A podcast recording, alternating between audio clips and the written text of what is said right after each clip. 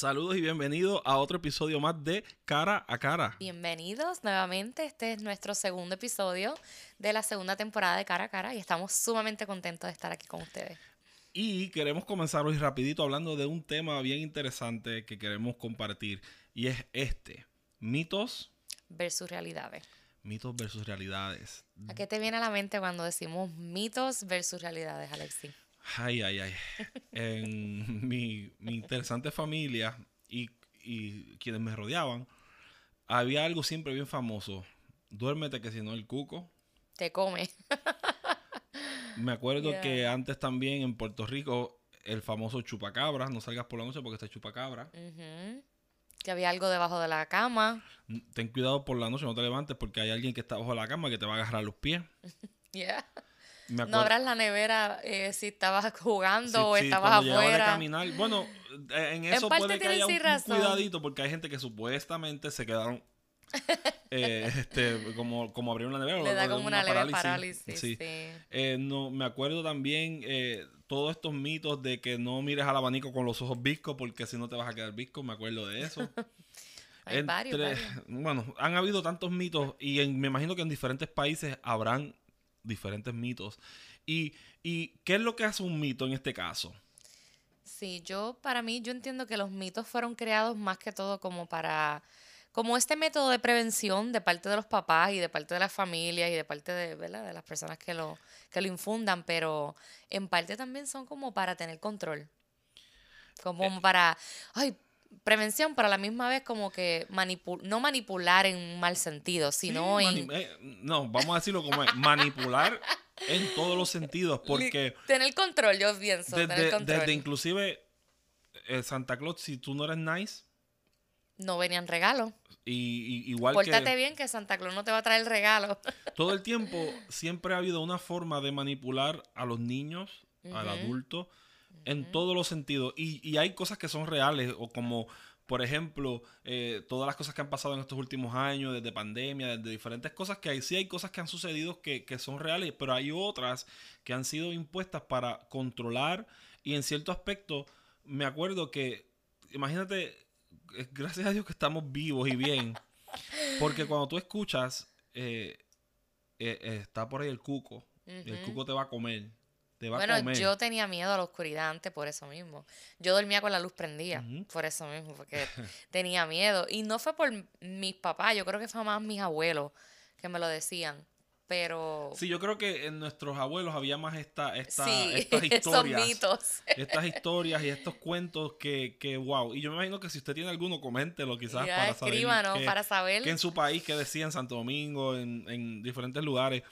ahora, eh, eh ¿qué, queremos llevar con esto? Y esto lo podemos traspolar a, la vida de ahora, en donde hay tantos estos mitos donde tú no te atreves a hacer algo porque piensas que por lo que te dijeron va a pasar va A pasar. Este, no, no te atreves a comprar un carro porque si no, si te quedas sin chavo, no vas a poder pagar y vas a perder el carro. Y, o no compres casa, porque comprar casa, ¿para qué? Porque es que las casas, eso, eso, eso se va a caer. Cuando llegue Cristo se va a quedar ahí nos hicieron, te yo me acuerdo, yo me acuerdo todavía clarito como de la crisis 23 del años que en el 2000 que Cristo venía antes del 2000 y que también las computadoras, ¿te acuerdas? Que iban, Se a... iban a caer, los satélites iban a bajar del cielo. Que iba a ser una crisis mundial. Supuestamente porque que el cero no estaba en las computadoras cuando se reseteara. oh my God. Gente vendió sus propiedades, sí, gente... pero hubo gente que hasta se quitó la vida. ¿Por qué? Porque, claro, eh, también. Por un hemos, mito. Hemos escuchado eh, en, países como Latinoamérica, donde, y también ha pasado en Puerto Rico, donde han habido hombres y mujeres o pastores que han dicho que Dios le dijo que para tal fecha, ellos buscaron en la Biblia y sumaron. Que iba a ser el fin del dos mundo. más dos es cuatro y cuatro lo sumas aquí. Hicieron una numerología. Sí, y, y hay algo, hay una insistencia con el ser humano de tratar de mistitizar o mistificar, me imagino, mistificar, creo que será la palabra, todas las cosas. Tratar de, de poner esto. Ponerle sentido a todo. Sí, y, y, y, aquí es cuando tú te desarrollas. Hemos hablado en nuestra infancia eh, las cosas que nos han definido como personas. En mi caso, yo fui un niño lleno de bastante miedo. Yo también, yo también. Yo puedo decir, ahí estoy yo. y obviamente esto yo le he contado a, mis, a nuestras amistades. Los papás de Yareli eran, fueron dueños de una funeraria. Su mamá todavía trabaja en una funeraria. Y mi papá, interesantemente, cuando joven trabajó en una funeraria. Yeah. Y buscó también este cuerpo, ¿verdad? Los que fallecían y eso. Y yo conozco a Yarelis en el 2009. Nueve. Eh, y me acuerdo que cuando conozco el- la primera, nuestra primera cita, literalmente, si venimos a ver, in- informal, fue a la funeraria porque su mamá cumplía años. Yo conozco, happy birthday. yo conozco a, a, a, a Ya- a Yarelis el 23 de octubre del 2009 y es el cumpleaños de su mamá. Y me dice, mira, yo la voy a ver a una iglesia para darle el, el CD mío para pescar. Entonces, Vieron que cuando, no era yo. cuando, cuando, pero el algoritmo fue lo que hizo que esto sucediera. Anyway, Ok, vamos a sacar solo a Facebook, está Sí. bien. cuando entonces eh, yo voy, voy a la funeraria y yo, wow, ellas son, wow, anyway, de ahí vamos a la casa y la historia es otra. Ahora, les voy a contar esto para que vean qué chistoso es esto, lo que es el miedo. Usted sabe que las películas, siempre los muertos se levantan. ¿Se acuerdan de en Puerto Rico? Mira que te veo. Mira que te veo me hizo mucho daño. Porque estaba, ¿te acuerdas? El muerto. ya, que se paraba. ¡ah! Ya, exacto. So, So, tú puede pensabas sonar- que eso era lo que iba a pasar. Lo que pasa es que otra vez, dependiendo de la edad es, que uno es- tiene, es verdad, lo que uno ve, uno piensa que es realidad. Ya. Sí, Por- que el- Porque el niño, es lo que digo, que el un- niño cree todo. Sí, y entonces los mitos hacen ese daño. Te crean una, una falsa una realidad. realidad, yes, una falsa yes. realidad. Y en mi Pero escúchalo, falsa realidad. Sí, y en mi caso, primero que nada, obviamente también las películas de zombies, todas estas cuestiones de la muerte, pues lo, el, el- el mundo lo ha puesto como que, wow, uh, esto es oscuro, esto, esto y esto. Entonces, eso de, ah, yo detestaba pasar cerca de un cementerio por las noches, porque yo pensaba que alguien iba a salir por ahí, guau, y me iba, y me iba a comer. Eh, y obviamente las funerarias, yo cuando iba y yo miraba al muerto, yo siempre decía, está respirando. Y yo veía hasta el estómago subir y bajar. Oh Sí, my yo decía, papi, pero ¿por qué? Y él, Yo no, sabía eso- eso. Sí, porque otra vez, como acuérdate, es normal que tú mires siempre una barriga subir y bajar. Eso es lo que uno ve. Y, y pues eh, estaban estos, todas estas cuestiones que si el muerto lloró, que si esto. Que Bueno, si estás riéndose. la cuestión fue Yeah. que un día, cuando yo comienzo a, a conocer a Yarelis, que ya era novio de ella, estábamos en la funeraria y me pide, ese día iban a enterrar a una persona y su mamá me pide de por favor que yo me quedara ahí en la funeraria porque había un, o le llamo, cuando le decimos un caso allá, es, es que había Un una, un servicio, un servicio que ya, estaba puesto, y por- pero como es un case, un caso se, se documentaba así, pues me dijo, mira, aquí, aquí en la funeraria hay un muchacho que mataron, pero la gente cree que ya está puesto y no, y va a ser puesto mañana. Sí está aquí, pero cuando llamen no digas que está porque si no la gente va a comenzar a venir a la funeraria. Yo estoy pensando que, hello, ellos van a hacer el, el entierro, yo me voy a quedar en la funeraria, pero solo, no, había un muerto en el otro cuarto y, y ahí entonces la suegra me dice, quédate aquí en lo que yo, en lo que vamos, eso es rapidito. Ok, eran ya como las 2 de la tarde o 3. Y ustedes saben que en Puerto Rico era verano, hacía un calor tremendo. Yo me acuerdo que ella me dice, quédate con el teléfono, para, por si llaman, tú vas a decir que, que, que es mañana. Cuando ellos se van, yo me quedo afuera de la funeraria. En la parte de afuera. Y en esa parte ya no había techito ni nada. Hacía un sol y un calor. Y yo afuera porque yo decía, yo no voy a estar solo adentro de una funeraria con un muerto. Porque el muerto se va a Bendito. levantar y me va, me va a coger y Oh me, va, me va a tocar. O si, si grita, sí. Eso, ese- todas Claro. esas cosas. La cuestión fue que llega mi suegra del, del, del entierro y me dice, oye, Alexis, ¿qué tú haces afuera? "Ah, Es que adentro hace un frío. Mami ya sabe. y, oh, y desde ahí comencé yo a confrontar mis miedos. Claro. Y, y yo comento esto porque algo que me, la funeraria logró hacer en mí fue lograr vencer muchos miedos, de que muchas cosas que no eran ciertas estaban mayormente puestas aquí en, en- en nuestro cerebro. La que fueron infundidos por cosas que viste, Sí. por cosas que La, quizás... la funeraria tristemente estaba en un- está, está todavía en una jarda, en un- como decimos en Puerto Rico, una jarda, Una, una jarda. montañita, y está fuera de, de, de la carretera. O sea, hay que subir una cuesta. Está un poquito creepy. es- y sí, es unos un árboles, poquito entonces, creepy. yo me acuerdo- Ahora está un poquito más iluminada. Sí, sí, sí, Donde no, mami trabaja. Yo me acuerdo que el suegro un día me llama también y me dice, Alexis, necesito que abras la funeraria. Y yo le digo, ¿pero qué pasó? No, es que yo tengo que pe- pedir un permiso de enterramiento y necesito que tú abras la funeraria y la prenda, prenda las luces y apagues esta luz que está en la parte de afuera, pero Y yo, ok, pero ¿qué pasó ahí? Sí, pues ya, la, ya el, el, el- el fallecido está ahí, está, está expuesto. Lo que necesito es que apagues la luz Pero está detrás. y de- esa luz está detrás de la caja donde está la persona que la están velando. Bendito. Y yo me acuerdo que, hello, ¿quién va, se atreve a abrir una funeraria? Tú naciste en eso Bueno, natural ya para, para mí era ella. natural. Hubo una vez que hasta se fue la luz en casa y yo literalmente me, me acosté a dormir en la funeraria. Nos tuvimos que quedar durmiendo porque no teníamos luz y habían dos muertos ahí mismo en el lobby. Yo dormía ahí lo más bien. Sabes, para mí era normal, pero Sí, para él... No, para mí era- era absurdamente Hello. horrorífico. Y, y, y porque, claro, porque todo lo que uno ve siempre es que, que el sí, muerto el mito, el grita, mito sí, de que, te va a sí. coger, te o va que si, que si gritó, o no sé, anyway. La cuestión es que, haciendo esta historia larga, eh, corta, es que después, poco a poco, comencé a ver que... eh, Los venciste, venciste ese sí, miedo. pero había una persona, en este caso, había una persona que, que él los reco- que él también recogía y, me, y a veces me decía, pues mira, ve con él para que recogiera los, los muertos. Y poco a poco, con Eso esa persona, uno iba a ver, eh, eh, esa persona veía que no tenía miedo. Ujú. O sea, oye, ¿por qué esta persona no tiene miedo? Y, y, y comenzaba en mi mente a decir, ok, entiendo que esto está bien. Me tocó a ir a la morgue Ujú. a recoger en la tarde, en la noche, en diferentes momentos me tocó recoger personas, ¿verdad? Pues, eh, hello, una funeraria, no es lindo el trabajo, no es que él me No, iba a levantar. Es un dirty No, job. eh, había que hacer diferentes cosas. Y, y eso, cada vez que sucedía algo, yo vencía un miedo más. Y yo sentía que eso me daba una fortaleza porque, miren, yo no me atrevía ni a apagar la luz. La- ellos tenían dos cuartos y uno de esos cuartos había las cajas, las cajas, famosas cajas. El showroom. El showroom que le llaman porque ahí tú tienes que ir a la funeraria y escoger cuál es la que tú quieres. Pero la luz estaba como quien dice, este, este aquí está la puerta, pero para luz tienes que apagarla aquí y se apagaba y tienes que entonces llegar a las puertas esas. Y yo apagaba y salía corriendo para que no... Bendito. Pero, ¿qué, qué pasa? Al final del tiempo, yo dormía después en la funeraria. Sí, claro. él Inclusive estaba cuando bien buscaba, ya. ya. cuando recogía los, los cuerpos, yo me, y a Arely no le gustaba tanto eso, yo podía comer no. y el muerto No, en la parte de atrás porque ya, ya era normal, porque ya era una costumbre. Y, y ¿qué, qué crea eso? La, el cuerpo o el ser humano es una persona que se pueda adaptar a cambios. Claro, sí, eso es posible vencer un mito. Ahora, un miedo.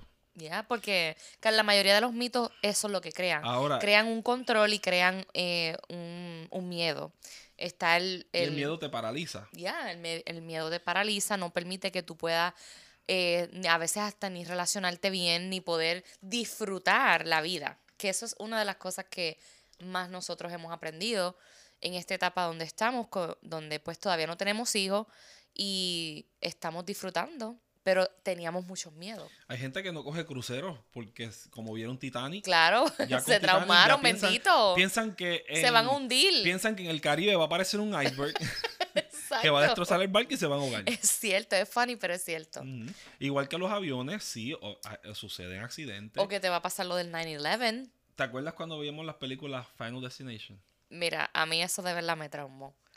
Y me pasó lo más reciente que fuimos a Universal y me monté en Velocicoaster y esa yo, Yo no quisiera que nos dejaran vuelvo grabar con una GoPro o algo, pero no se puede. yo no vuelvo Para a montarme en esa. Yo solamente sé A la cristiana y, y amada Yarelis montado en una montaña rusa. Eh, sí, eh, pero ¿qué puedo hacer? Pero fue por culpa de esa película, porque de verdad que esa película me traumó. Yo obviamente, hay, yo, creo, yo creo que hay pasado un poquito en, en el, en el roller coaster. Yo le digo a ella y ella, ella, ella dice, no, yo pensé por un momento dado que ella se craqueó. Usted sabe cuando, cuando se queda el disco pegado. "Eh, eh, eh, eh", Porque seguí gritando, pero es que estaba muy intenso. y ya casi había terminado la raíz y ella seguía gritando. "¡Ah!". Y yo, es que estaba mío, muy ella- intensa. Eso fue muy intenso para mí. Yareli se me craqueó, pero o- otra vez eh, ella decía, me salgo, no te ibas a salir. Es que tú te sentías que te iba a salir, pero como ya tengo en la mente lo de Final Destination, pues yo pensaba que me iba a salir Pues, y amor, mi cuerpo iba a estar en los es- rails. como único puedes vencerlo es que lo volvamos a hacer. No, claro, eso es algo que tengo que trabajar, pero todavía no estoy preparada para, para trabajar eso. La cuestión fue que esto, y esto lo contamos como una historia chistosa porque eh, da un poquito de, de risa. Cuando fuimos, después fuimos otra vez en otra ocasión con otras amistades y como yo se lo dije a Yareli, si tú le dejas saber a una persona, y eso, eso es para que tú veas. lo tú que puedes- lleva un mito, lo que... Tú puedes, y tu miedo, tú lo... Mira qué cosa, a veces transferimos más fácil el miedo que la fe. Es cierto, es cierto. Cuando nos tocó ese día, éramos, éramos tres Seis, parejas. tres parejas, se- sí. Eso éramos seis. pues estamos en, ya hicimos la fila, para ese día había como quizás una, una hora más o menos, y estamos ahí y la persona estaba, ay, yo creo que sí, no, vamos a hacerlo. Cuando comenzó a llegar, le empezó a dar todo tipo de síntomas. Ya, ya. Náuseas, mareo, temblar, sudar. Y pues, cuando nos tocó, me acuerdo que una de las que se iba a montar con nosotros, una de nuestras amistades que se llama Cinta con mi mamá, dijo, ok, yo me voy a montar porque ustedes se van a montar, la muchacha. Pero cuando nos toca montarnos, me acuerdo que la cara de ella es, oh no, no, I'm nervous, ahora tengo miedo. ¿Ves? Porque ella dice, si ya no se montaron, es, que hay algo que va a pasar, o, no sé. Y me acuerdo que cuando yo miro para atrás, ella está poniéndose eso, pero sus ojos ya tienen unos ojos verdes bien lindos y así, enormemente grandes. We love you, Cindy. Y, y, yo dije, wow, ahora ojalá que ella disfrute de esta ride, porque obviamente lo más importante es que disfrute. Que disfrute, claro, porque eso es lo que hace. Pero cuando nos montamos, yeah wow, la ride fue tremenda y ella lo pasó muy bien. La pasó muy bien. Pero ella dijo, yo tengo nervios por lo que escuché de ellas. Y eso es lo que hace un mito, realmente. Te paraliza y previene que puedas disfrutar la vida. Y es lo, es lo que hace el enemigo. Esto lo, me gusta decir esta palabra porque suena bonita, traspolar. lo podemos llevar a esto, que el enemigo a veces nos pone unas mentiras. Y esto yo lo puedo ver mucho. Nosotros somos líderes de adoración, de un ministerio de adoración aquí en Orlando, Florida. Y muchas veces la gran mayoría de las personas, los miedos de cantar, de que no voy a quedar bien, de que no sé cómo hacerlo, es infundido quizás por en algún momento de su vida, o por ellos mismos, o por alguien que dijo un comentario. Y esas cosas te paralizan a un nivel tal que impiden que tú logres ser quien Dios llamó a que tú seas, por un miedo que no fue, que no fue nunca puesto por Dios. Claro, ¿no? Y incluso el, el mito este de que no, tú no, mantente humilde mantente humilde, o sea, no dejes que, se te suba el ego, no dejes que, te creas más. Y no, muchas veces la intención del corazón no es ni, creerse mejor que nadie ni nada, simplemente es que quieren dar de lo que tienen o Dios les ha dado un talentazo. Un bozarrón, son tremendos músicos, tremendos predicadores, tremendos exponentes, pero entonces se limitan por un mito. Nosotros lo hemos visto también, y no digo hasta el mito, el miedo, por ejemplo. Se limitan por eso, porque hay. Han habido músicos, ¿verdad? Ya. Que un domingo tocaron excelentemente bien. El próximo domingo, para alguna razón, no sé, están tan nerviosos que ese nervio los paraliza. Los paraliza y, no, no, y los cantantes, no, eh, eh, lo hemos visto y, y, es triste porque limitamos lo que Dios nos dio a veces, como hizo el, hombre de los talentos, que él dijo, no, yo sé quién tú eres y yo sé que tú eres una persona fuerte y yo cogí, lo, lo enterré y cuando llegó se lo volvió a dar. Pero ¿qué él tenía que haber hecho con ese talento? Multiplicarlo.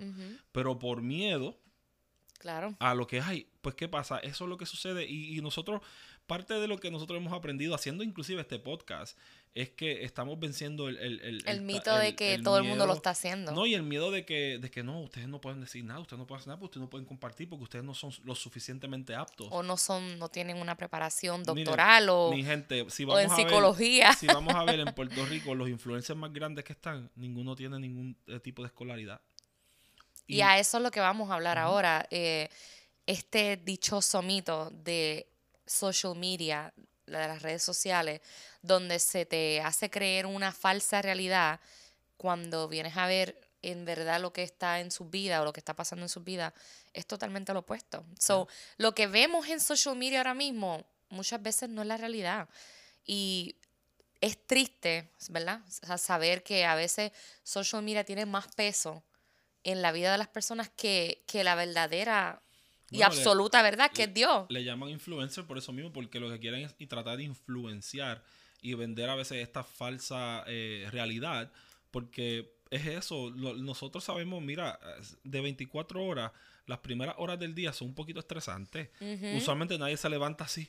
Nadie eh, se eh, levanta. Con, el maquillaje, como, como, las novelas que, que están en, la, en, la, cama de muerte, maquilladas, bien bonitas. No siempre es así. Te vas a levantar, hoy, hoy quizás fue una mala Va a haber un día malo, va a haber un día que no te pudiste tomar el café, o una mañana que no pudiste llevar los niños bien o llegaron tarde. And that's okay, that's okay. You don't, no tienes que vivir a la expectativa de, de, lo que se ve en social media. No tienes que vivir... El, famoso te vas a quedar jamón o jamona. Porque O nunca te vas a casar. A los, tú tienes que casarse, a casarte a los 18, ya o no más de 20, o si ya pasaste los 30, ya se te fue la guagua, no. El hecho también a nosotros eh, no, si ya ustedes llegaron a cierta edad, ustedes no pueden ser padres. no deberían, no, no deberían ser padres porque es que, uy, tener hijos ahora, salir embarazada ahora, en estos tiempos, en estos tiempos mira, nena. Sabemos las realidades, sí. claro que sabemos Que, que, el tiempo es más difícil, pero todo lo podemos en Cristo que nos fortalece. Dice que el, el, el Dios, el, temor se va cuando estamos cerca de Dios porque el, el temor no viene de Dios, el miedo no viene de Dios, al contrario, eso es en contra de la fe. Y, y, y, la fe dice que si tenemos fe como un grado de mostaza y le dices a esa montaña que se mueve se echará, y que se, echa, se eche al mar, lo hará así. ¿Por qué? Por eso mismo, porque no, si hay temor en nuestro corazón, lo que eso crea, eh, crea una, eh, un, un, nido de entonces de, de, donde todo lo que vamos a hacer en nuestra vida vamos a fracasar. Ahora, siendo bien sincero, y Areli, los famosos PTSD, eh, post Traumatic Stress Disorder, creo que es así que se llama. ¿En español? Ya, así mismo. ¿Cómo sería? Estrés postraumático, desorden de estrés. de estrés postraumático. Eso, algo así, eso es como hablar en lengua. Em, eh, eso sí no se trabaja con eso. Porque quizás eso no fue algo infundido por nadie, fue una experiencia.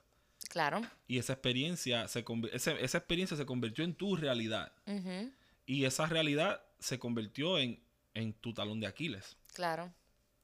¿Qué, cosas en tu vida tú crees que han sido traumáticas, que ya tú has vencido, que, por un cierto tiempo tú no pudiste vencerla por, porque no sabías cómo trabajar con ellos? Pues yo diría que mayormente es el, rechazo, el vivir el, el rechazo. Siempre para mí eso fue como un mito, como que yo decía, esto no, yo... Fue una realidad. Exacto, fue, exacto, fue, una realidad, pero en un momento dado fue un mito porque yo nunca pensé que iba a vivir un rechazo. Y yo siempre pensé que iba a ser aceptada, que iba a ser querida, pero cuando me tocó vivir esos años de, de bullying en la escuela, esto fue bien difícil y me creó un trauma y un PTSD tan fuerte que hasta mi adultez tuve que buscar ayuda para saber cómo poder relacionarme con otras personas. ¿Y qué ocasionó, o sea, cuáles fueron las, los efectos de e, e, ese, ese rechazo o esa situación vivida que, que tú tuviste que vencer o buscar la ayuda? Bueno, me limité en muchos aspectos. Me limité tanto en el aspecto de creer en mí misma, me limité en el aspecto de confiar en otras personas nuevamente, en tener nuevas amistades hasta en el hecho de mudarnos. Me acuerdo que cuando nos íbamos a mudar para acá, esto, sacando a un lado la historia, tu, miedo estaba mi miedo estaba sumamente exagerado porque yo tenía en mi cabeza un mito y un PTSD de fracaso. Eh, porque claro, había venido una de una experiencia de, del divorcio de mis padres, entonces también tenía el miedo y el mito de que si salía de mi país, yo iba a ser olvidada o yo iba a olvidar mi cultura o iba a olvidar mis raíces. Um, um. Todo eso. so, yo estaba como que it was hard y también el miedo de que no iba a ser exitosa en un país que no fuese el mío. O que no conocía Que no conocía, el miedo a lo desconocido. Eso es uno de mis mayores miedos, para que lo sepan. Estoy siendo vulnerable con ustedes. Pero esto, poco a poco, fui dejando ese mito y viendo, vivir, al vivir la realidad de que se puede progresar, de que se puede ser exitoso. Eh, tan reciente como esta misma semana cumplí un año teniendo mi negocio abierto. Ya, y entonces esto, eso para mí es un logro, porque viniendo de... Sí, porque ella tenía ya, ella lleva más años en, en el negocio, pero tengo 12 años de experiencia en la estética, pero... Vamos a hablar de eso. Ya que del mito, del mito. No, no del mito. Vamos a hablar de a, disectar, o no sé cómo se llama esa palabra, de, de, de, cuando tú vas a hacer una autopsia, que estás bien, ya que hablamos de funeral, eso mismo. ¿Tú te acuerdas cuando yo te decía, Yareli, me gustaría que tú tuvieras un local. ¿Cómo era esta conversación? oh my God, yes. Bien agresiva, bien, bien fuerte. Yo te cancelaba rapidito. Te decía, no, yo estoy bien aquí, No me pero hables de eso. no me hables de eso. Esto, tú siempre quieres que yo haga estas cosas o, o como que como que no dejaba que también tú tuvieras tu opinión, tu, tu, Yo tu reconozco que I'm a pusher, I'm a pusher. A mí me gusta empujar Pero no me gustaba a que me empujara, exacto, Sí. no me gustaba. Porque me- de, la zona de, de mi zona de confort, porque la, la realidad es que Yo la... soy un- una persona que me gusta sacar a la gente de Sí, exacto. zona de confort. Esto, pero la realidad te saca de tu zona de confort. Y la realidad era que yo necesitaba crecer ya. Ya yo estaba en un nivel donde estaba teniendo mucha clientela, pero tenía este mito de que, ay, Dios mío, este miedo de que, ay, no voy a ser exitosa fuera de aquí, o si O no lo uno- hago bien, o cuando si al cliente no le gusta. Sí, pero cuando uno prueba el éxito también, que llegas a un nivel que tú dices, wow, logré aquí esto, no me quiero salir de aquí porque yo creo que este- esta es la forma. tu zona de confort. Esta es Llegas a tu de zona de confort, so ya yo estaba bien, bien esto, comfortable, sorry por mi bilingualish. Él pensaría hablar en es inglés lo y dijo, que se español. el español. Es, es de- difícil ahora. Pero cuando tú estás en tu zona de confort, pues ya es un poquito, wow, súper difícil pasar a ese próximo nivel donde tú sabes, porque yo sabía que yo iba a ser exitosa, pero nada más de pensar el hecho de dar el paso me daba miedo. Entonces yo, un, un PTSD cañón, yo decía, oh my God, ¿qué voy a hacer? ¿Cómo voy a, cómo voy a, a- con los clientes? Estoy en un lugar público, la gente no, pero no, la gente no va a saber que yo estoy ahí. O sea, muchos pensamientos, muchos pensamientos, pero no, no estaba disfrutando el presente de que, mira, lo logré, estoy siendo exitosa. O sea, bien pocas personas logran tener éxito en la vida emprendiendo algo. Solamente las personas que son consistentes y disciplinadas y que tienen esa fuerza y esa resiliencia para poder continuar, pues son las personas que van a seguir. Y en el primer año también, porque en el primer año es difícil cuando uno Pagando está- un local en Sí, medio de una pandemia, en medio de tantas cosas, una recesión. todas las cosas. Mira, Nosotros, yeah. nosotros nos mudamos en la pandemia en el Yeah. 2020, en abril, un mes después que comenzó la pandemia, nos mudamos En mayo, a nuestro apartamento mayo so- 8. solo porque vivíamos, estaba con Teníamos roommates. Eh, sí, y después nos mudamos solos y me acuerdo que ya el miedo. No, que sí, ¿por qué? Porque ella es responsable. No, porque si no él está dinero para pagar. Y yo decía, mi amor, tenemos que, si queremos estar tranquilos y solos, ya llegar a este nivel. Pero es por lo mismo, por el mito de la pandemia, como había... La realidad, vamos a hablar claro, para mí la pandemia, obviamente esto es otro tema más controversial, pero para yo tengo una opinión diferente de la pandemia. Sí sé que eh, hay, hubo una enfermedad y hubo mucha gente que murió y respeto todo eso y me solidarizo con todo eso, pero la realidad es que hizo más daño emocional que de lo que lo que de lo de la salud. Para mí, la pandemia fue más mental, fue más emocional y había muchos miedos que había que romper, pero como estaba este mito de que ay, no, estamos en pandemia, no, no, no, esto, hay una recesión, todo se va a caer, tienes que guardar chavo, tienes que entonces pues yo tenía ese miedo de poder entonces disfrutar de tener un- una privacidad con mi esposo y poder tener un lugar nosotros aparte versus quedándome donde estaba, que me estaba prácticamente quedado estancada porque no podía entonces florecer. Sí, Y lo loco es que uno pensaba que, ah, no, al- estoy, estoy pagando menos, estoy mejor. Pero todo tiene un costo. Y, Yes. el, y, el, y el tú querer eh, crecer va a conllevar más responsabilidades. Para que tú salgas de e- esos mitos que nos crearon de que no, tú no puedes salir, porque yo me acuerdo que yo soy de Ceiba y es de San Lorenzo, de mayormente nació en Cagua y se crió en Macao y después volvió a San Lorenzo. Yo nací en Fajardo, me crié en Ceiba, me fui a estudiar. Yo nunca pensé en mi vida que yo iba a estudiar en Nueva York, que yo iba a tener esta oportunidad de viajar al mundo y hacer diferentes cosas. No, nunca lo pensé porque, como dice el famoso refrán, podrá algo bueno salir de Nazaret. Eh, eh, mm, yo simplemente pensaba que yo me iba a quedar en el área este. Yo en mi mente voy a cantar en Puerto Rico nada más.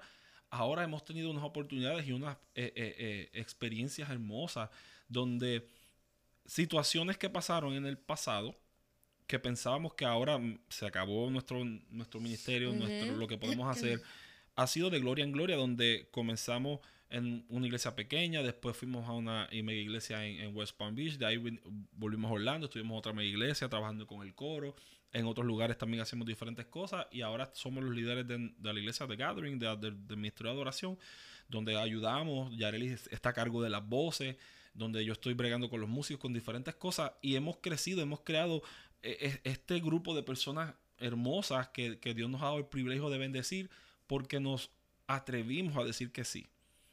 Y eso es lo que yo te dejo, te queremos dejar con este, este, este podcast de mitos o realidades. Es la realidad es otra. La realidad puede ser tan y tan buena si te atreves a decir que sí y a decir, sí, estoy dispuesto a trabajar y a luchar por mis sueños. Y Dios es, es, un Dios que le encanta esa fe. So, tenemos que comenzar a... Y a él lo mueve eso, lo, mueve la fe. No le mueve tu miedo, a él no lo va a mover el que tú sigas creyendo en el mismo mito eh, y eh, te limites de disfrutar una realidad que él ya ha preparado para ti, porque Dios ya preparó eso. Eso realmente la realidad es otra, la verdad es otra, la verdad es Cristo. Cristo nos creó para poder esto disfrutar, deleitarnos, vencer nuestros miedos, poder eh, traspasar todas esas limitaciones que a veces mentalmente nos ponemos. Y yo creo que ya es hora, ya es hora que tomemos esa decisión de eh, si vivimos un mito o vivimos la realidad, la realidad que Dios nos ha, nos ha eh, impuesto y encargado. Esto, y queda de nosotros tomar esa decisión. Yo tuve que tomar la decisión de ser feliz y eso es algo que también la felicidad en cierta parte es un mito, porque mucha gente dice, no, para ser feliz tú tienes que ser esto, esto y esto, y tienes que tener como un checklist, y tienes que lograr estas ciertas cosas, pero no, el ser feliz es solo una decisión, al igual que el vivir el presente, el estar consciente, el estar presente es una decisión. Y, y, nada, le dejamos esto. Si te quedaste escuchándonos o viéndonos hasta este momento es, atrévete a creer al Dios de la verdad. Dios es verdad. Olvídate de los mitos. Y sí, van a haber cosas que te van a causar miedo, pero se pueden vencer con la ayuda de Dios. Dice que todo lo podemos en Cristo, que nos fortalece. Depositados todas nuestras cargas, nuestras ansiedades sobre el que las llevó ya. Ya Jesús venció. Al final de la historia, recuérdate esto, nosotros ganamos y ya Él venció, ya Él pagó el precio. Por lo tanto, a nosotros nos toca a disfrutar de esa bendición. Nos toca disfrutar, disfrutar y van a haber situaciones, pero Van a haber momentos difíciles, pero hay que mantener la calma, mantener la fe, impulsarte hacia lo próximo que quieres emprender, creer en ti, creer en las capacidades que ya están dentro de ti, porque tú sabes que están dentro de ti, así que... Gracias por estar con nosotros aquí en Cara a Cara. Será hasta la próxima. Van a venir muchísimos más temas interesantes. Eh, síganos en todas nuestras redes sociales y nos vemos en la próxima. Chao.